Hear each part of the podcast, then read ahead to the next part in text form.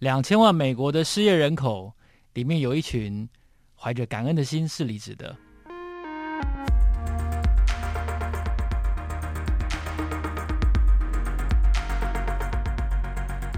大家好，我是周岐原，欢迎收听 Money Talk。大家好，我是海咪，跟启源哥一起在这边聊聊最近的财经新闻。那我们都知道，在这一波肺炎的疫情之下，被打击最严重的产业就是跟旅游业啊、航空业、餐饮业或者是饭店这些跟出国相关的一些产业。那说到出国订房这件事情，不知道起源哥的喜好是什么？欸？哎，因为我们都知道，大概是两千年初的时候，有个 Airbnb 出来了。对。那我不知道起源哥会不会用 Airbnb 订房？其实我从来不会用，欸，哎，因为我会觉得。安全是最重要的考量。为什么会觉得 Airbnb 不安全？说不上来，就是压根觉得它不安全。对，那我要说，其实我真的非常喜欢 Air Airbnb。所以你跟我完全反其道而行。不过我觉得 Airbnb 的市场本来就是针对年轻族群，是因为我觉得年长了可能他们会比较有钱，所以住饭店是年长的这一群。因为住饭店一定是相对起来比较贵。对。Airbnb 我那时候我要分享一个是我去呃 Montreal 的时候，我自己是订 Airbnb，然后那时候我住了一间非常大的房子，那个房子它上面写是可以住十个人，而且它的地点非常好，就在圣母院的旁边，然后房子里面装潢也很漂亮，它是有点像是跟艺术家合作的，所以里面可能有很多画啊，或者是装潢什么都看得出来是非常用心在设计，然后那时候一个晚上只要三千块，是。那我们都知道，在 Montreal 住其实非常贵，可是可以住到三千块，我会觉得真的是太便宜了，而且地点又好，所以我觉得就从价格上来说，Airbnb 真的是非常吸引人。那我觉得这有可能也就是年轻族群为什么会这么喜欢 Airbnb 的原因呢？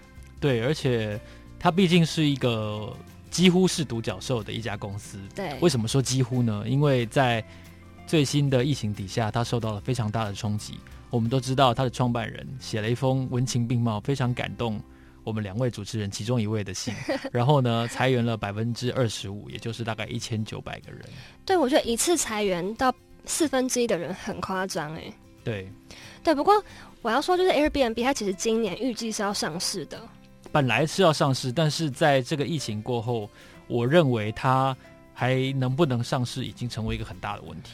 对，所以我觉得可能之前为了上市这件事情，可能招聘了很多员工，可能要现在新的计划要要一起跟着上来。对。但因为现在疫情的关系，他就全部这些人暂时用不到他们了，所以只好裁掉这么多，就是高达快要到两千个员工这样。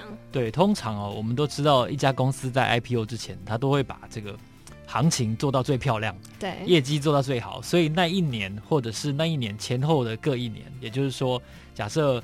IPO 是二零二零年的话，通常二零一八、二零一九跟二零二一业绩都不会太差。对，但接下来就不一定了。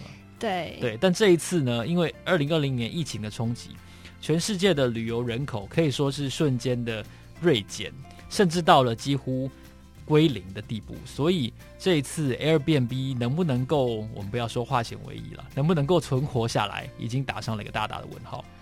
是的，那我们就要讲一下这个它的公开信到底写了什么。对，我看到公开信的时候真的是非常感动，我甚至有点泛泪。然后我还跟我朋友说，我觉得这封信真的写得太感人了。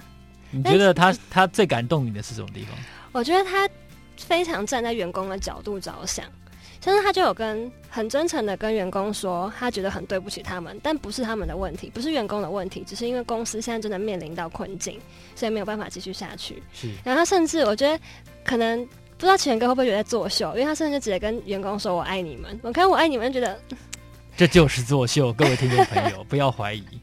对，可能就是我会被骗吧。但我觉得他有一个做的很好的地方，就是他非常嗯诚实的承认现在公司遇到的处境有多艰困。因为我觉得很多公司可能会为了股市啊，或者是其他人对公司的信赖程度，常常会。发生做假账的问题，是对，但是 Airbnb 它就是非常诚实的说，他们目前是拿这个二十亿美元融资来的二十亿美元，在勉强维持营运。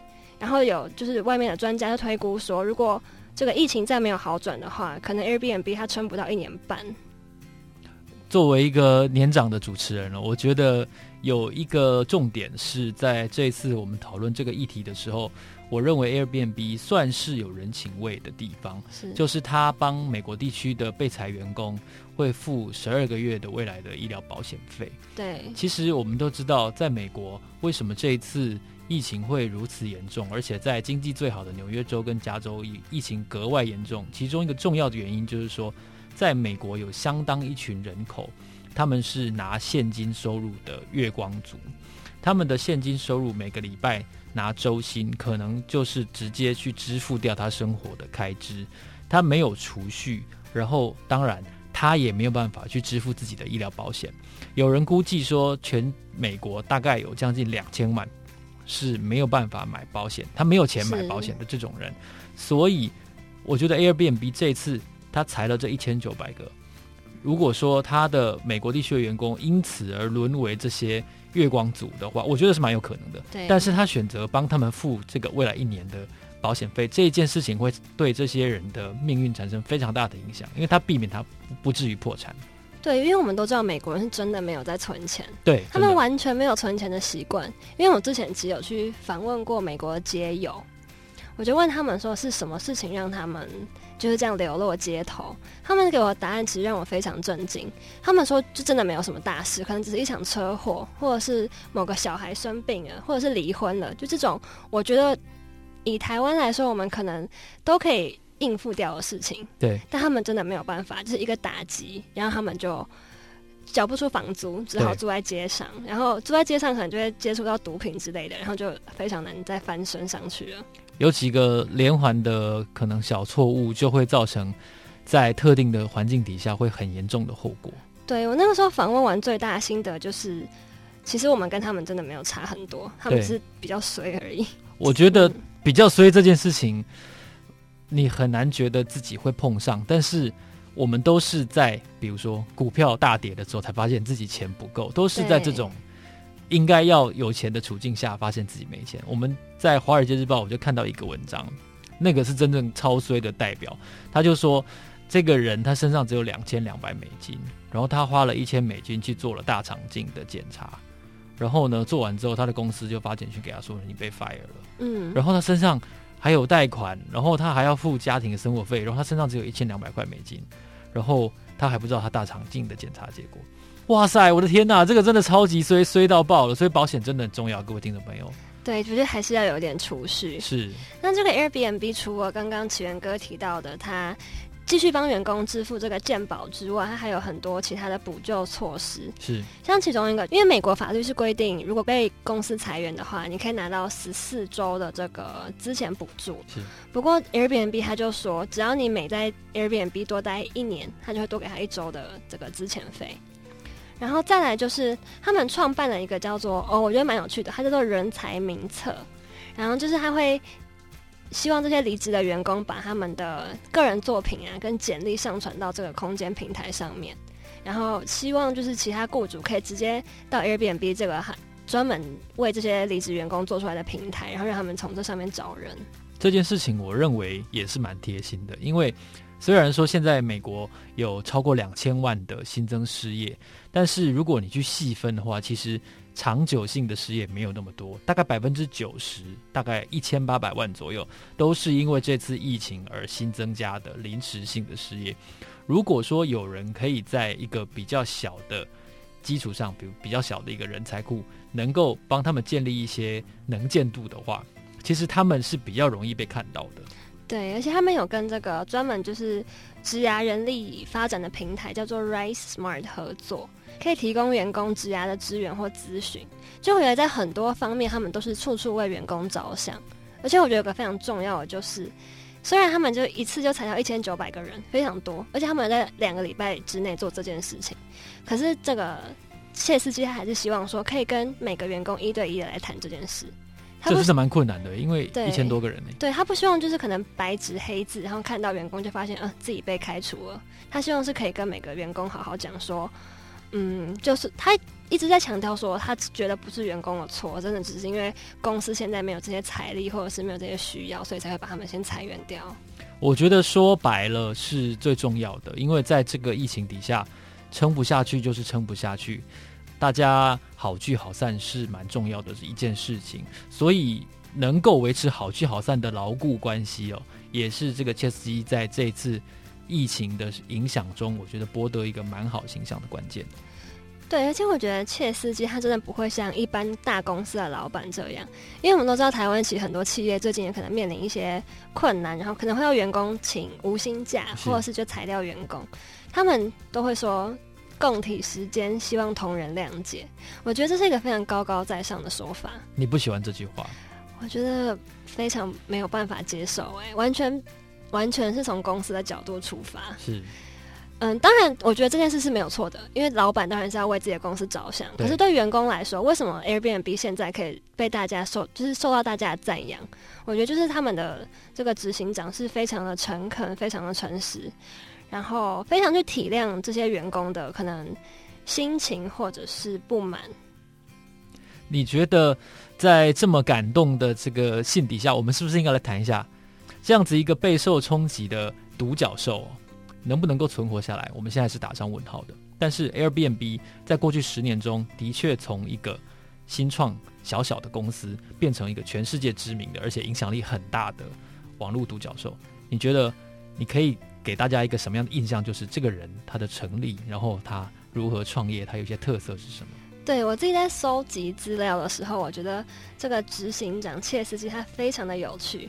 我看到他的经历，就会觉得难怪他可以创立一家这么贴近员工的新的公司。是，我们都知道切斯基他其实跟一般的 CEO 不一样，一般的 CEO 可能是出自科技业或者是商业背景，不过切斯基他其实是学艺术出身的，这点很不一样。对，而且他现在其实非常的年轻，才三十八岁。对，对，所以这么年轻的一个人，他就当上 CEO，一定有他特殊的地方。那我们其实可以看到，他毕业之后，他是真的有做了一阵子工业设计，他就真的往这个艺术界的方向走去了。但是他在做设计师的工作没做了几年，他说他自己有一天无意读到这个 Walt Disney 的自传，然后里面有一句话就启发了他。那句话说：“挑战不可能是一件非常有趣的事情，超级困难的。”就这么一句话，他就看到这么一句话，他就觉得不行，我不要在我做我原本可能日复一日的工作，他要去创业。我觉得这也是他非常特别的地方，就是谁会看了一本书就放弃原本的工作跑去创业？而且他是在没有这个，比如说技术背景，或者说商学的，就是经营的背景下，他就开始一头栽进去。对，不过我觉得他这个人。其实从小就带着一点无厘头，然后他也是蛮疯狂的。像他在他的毕业纪念册上写说：“I am sure I will amount to nothing。”这句话就是有点像诅咒自己以后一定会无一事无成一样。然后爸妈看到就非常生气啊，因为毕业纪念册就是可能以后会拿出来看的嘛。对，没错。然后他就说：“哦，他就只觉得这句话很有趣，所以就把它写下来了。”通常我们在看待一个。公司的崛起的时候，它都有一个脉络可循。但是我们在研究的时候，我发现 Airbnb 的早期，也就是零九年、一零年的时候，他们的选择住房的这个背景，也就是说加入这个平台的人哦，他跟最近几年加入的人风格是很不一样，对，非常不一样。对，那我们可以讲一下，他一开始到底是为什么会有 Airbnb 的出现？是一开始这个住在旧金山的切斯基跟他大学时期的室友发现，他们家附近要举办一个。设计展，那我们都知道展期的时候，附近的饭店都会没有房间住，对，然后价格也会变得很贵，对。他就决定他要锁定这个商机，然后他就想说，那他就在他自己家里放几张床，就可以让想来参展的人住在他家的客厅，便宜的的旅馆。对，然后他而且那个床也不是真的床，就是气垫床而已，然后会提供他们早餐跟网络这样。那这个其实就是 Airbnb 名字的由来。那个 Airbnb 代表就是 Air Bed and Breakfast，就他们一开始提供非常简陋的这些设备给他们的住户。对。然后后来在奥巴马开始就职担任美国总统的那个时候，因为是史上第一个非洲裔的美国人成为总统，所以那次的就职典礼比以往几次都来得更加受瞩目。所以当然就很多人想要去华盛顿啦。那同样的，刚才海蜜说到的说住宿的需求这件事情，这个时候又跑出来了。然后呢，他们在经过了零八年的金融海啸之后，其实很多人的住家，我们刚才提到了付贷款有问题，然后呢，医疗保险也会有问题，所以这个时候其实就是运用闲置资源一个非常好的机会。所以后来他们早期的这一群创办人，他们就说服了这些想要租房子给参加大选的人住的这群屋主，然后最后呢，这个计划确实得到了一定的成果，然后这个计划的运作效率跟他的成功的经验呢，就被切斯基投书到。早安美国这个节目，所以也就慢慢的有人知道了这个概念，也就出现了他们创业的契机。对，但是他一开始他是在二零零八年成立的，距离现在大概十几年前。那个时候一开始其实大家没有很欣赏这个概念，屋主他们不愿意把自己的房间出租给客人，对，然后客人也可能觉得住在屋主那边安不安全？像刚刚奇源哥提到，我就是安全问题是 Airbnb 目目前还是在面对一个很大的困境，对。对，所以那个时候其实大家很不看好这件事。不过他真的是因为到那个就职典礼的时候，因为金融海啸让太多人付不出房间钱了，那些人有点像是逼不得已，只好把自己的客厅给出租出去。对，而且除了住宿跟提供住宿这两方彼此都有疑虑之外呢，我们必须正视到一件事情，就是这种创新。永远是把法规甩在后面的，对，所以像 Uber，它也是运用车子这个闲置资源；Airbnb 是运用自己房间的床这个闲置资源。对，可是它到底算是商业行为呢，还是自愿的呢？这个法规的认定上，早期一定会碰到一个很大的问题，包括了消防也好，包括了税率，然后呢，形式上的安全，这种种都是法规在规范这些人的时候会碰到很大的问题的地方。对，这其实就是共享经济的概念。对，但这个概念好像到目前为止都还不是被所有人可以接受的事情。而且每一次改变，大家都会互相骂来骂去。对，那时候 Uber 跟计程车司机的争吵，真的也是让人印象深刻。对，那他一路走来，你觉得他遇到了什么样的问题？像我就是坚决，还到目前为止都还很抗拒 Airbnb。我觉得。住在人家的住处就是怪怪的这件事情。不过刚刚有奇源哥有谈到说，这个 Airbnb 现在的形态跟以前的形态已经非常不一样了。对，我自己住过的 Airbnb 有些其实是专门就拿来让房客住的，他们屋主是没不会住在那边的。是，而且我觉得有个很好的地方就是，就算你想住可以跟屋主互动的，他们其实也不会住在你客厅，他会住在。旁边或者是楼下，他你几乎是不会跟屋主共用一个房间的。这跟欧美的这个主人的习惯是不是有关呢？你觉得？比如说，他们就是还是想要自己的一定程度的空间，但是他们还是想要用他们闲置的资源赚取一点收入。对，我觉得他们还是蛮注重私人空间的概念。对，其实我自己住的时候，我发现一件蛮特别的事情，他的房间是没有锁的。所以你住过的房间都没有锁？有几次是没有锁的，是我那时候其实很担心，因为你其实可能别的房间有其他的房客，是当然，我只想说这样我东西会不会被偷走什么的。对，不过就应该是我很幸运，真的没有发生这些事情。但这其实也就是安全上的疑虑。对，然后刚刚我也有提到说针孔摄影的问题，很多 Airbnb 其实不止一次被举报出来说。他们在房间里偷装针孔摄影机，对，所以你在房间做什么事，可能都被录起来了。而且争议最大的来源就是平台本身需不需要为了这种不法行为而负责？是，但 Airbnb 他自己其实有在强调说，他们会加强对房东的检查跟房屋的这个安全的检查。就目前来讲，Airbnb 应该是有打算负起这个责任。毕竟，如果他不负这个责任的话，他应该也是没有办法经营下去的。而且，老实说，作为一家要上市、很有机会上市的公司，他一定要立刻处理这种事情。因为我们也看到 Uber 或者说嗯滴滴打车好了，在中国曾经发生过非常害人的司机杀人案。是平台当然要为了这件事情负责，因为它是有你的约车的机制之后才上了你的车，才被害的，所以。不管是车辆也好，不管是住宿也好，我觉得 Airbnb 接下来的上市之路都一定要回答这个问题。对，那我们刚刚提到切斯基这个人的本身，其实我觉得他有一个非常有趣的点，他是一个非常喜欢出头的人，可以这样说，他很有领导力的人。是，这让我想到之前我们才刚提过这个 Amazon 的这个贝佐斯，因为他们两个共同点都是他们有在。毕业典礼上演讲，对，我那时候想说，是不是成功的人士都要先去毕业典礼演讲呢？有可能，我觉得有可能。那个时候他的大学室友会找他要一起来创这个 Airbnb。其实他们在大学时期就有说，他觉得他们两个未来一定有一天会做一件大事。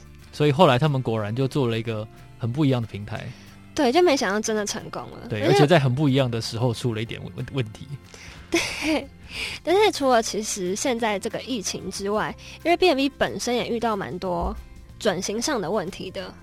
因为 B N B 它一开始就只有这个共享房屋经济的这个业务，是，但是它其实是不够的。我觉得会用 Airbnb 的人，可能就是某个特群，像是奇源哥，可能我们讲完这集，他还是不会想用 Airbnb。的确，对，所以它的市场有点饱和了。那时候切斯基也坦诚说，他觉得最近可能公司业务有点停滞不前，所以他为了解决这个问题，他就发展了一些其他的服务。近几年来，我觉得蛮明显的，在这个 Airbnb 的这个 App 上面，我们就已经看到很多像是推荐的观光行程，它其实是有那种旅游包，像旅行社一样的，可以给他买行程。然后他们也有跟当地的这个热门餐厅合作，推荐给这些平台的使用者。所以 Airbnb 好像想要往垂直的方向发展，他想要包办这个一个旅客的从住房到食物到观光。我认为平台这件事情哦，就是他在提出来的时候，比如说我说我要做一个住宿平台，大家都觉得哇，好像很炫。可是我们真的探究下去，其实它。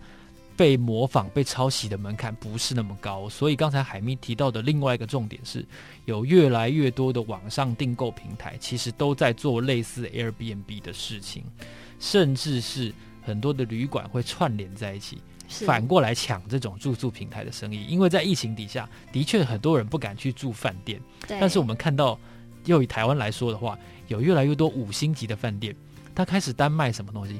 单卖小孩子的。这种餐饮服务、游乐服务，是或者说单卖一些派对的餐饮，它不只是把以前把废的东西拿出来做便当，甚至把那些甜点拿出来单独做一些 party 的的，你 party 的时候要需要吃点心嘛？对，就把这些好吃的五星级饭店点心单独送到你这边。对，哇，我觉得原来把东西拆开来卖也是一种闲置资源的利用，而且它有一个品牌的保证。对，我觉得在疫情之下，大家真的是。花尽脑汁想出可以其他赚钱的方法。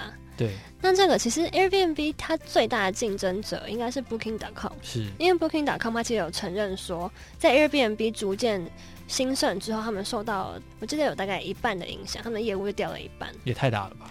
对，我觉得这些网络平台竞争其实还是蛮激烈的。是，所以 Airbnb 的前景除了要看。疫情到底什么时候会缓解之外，当然也要看各家平台之间侵蚀彼此的效果到底发挥的如何。对，那全歌选 Airbnb 会挺得过这一波吗？因为好像说疫情再继续不结束的话，可能一年半他们就已经支撑不下去了。我觉得说撑不下去还太早，可是他们的挑战会非常巨大，是因为对手会发现原来他们也不是。无坚不摧，对，原来也是轻轻的一点状况就需要裁员四分之一。那假设说，你看，在欧美爆发疫情到现在两个多月而已，就要裁员四分之一。那假如在持续两个多月的疫情的话，那不是又要再裁四分之一了吗？所以，Airbnb 这家公司或者说独角兽这个概念，正在受到非常严酷的挑战。是，但我还是蛮相信这个切斯基的能力的。那你要多住几次才行。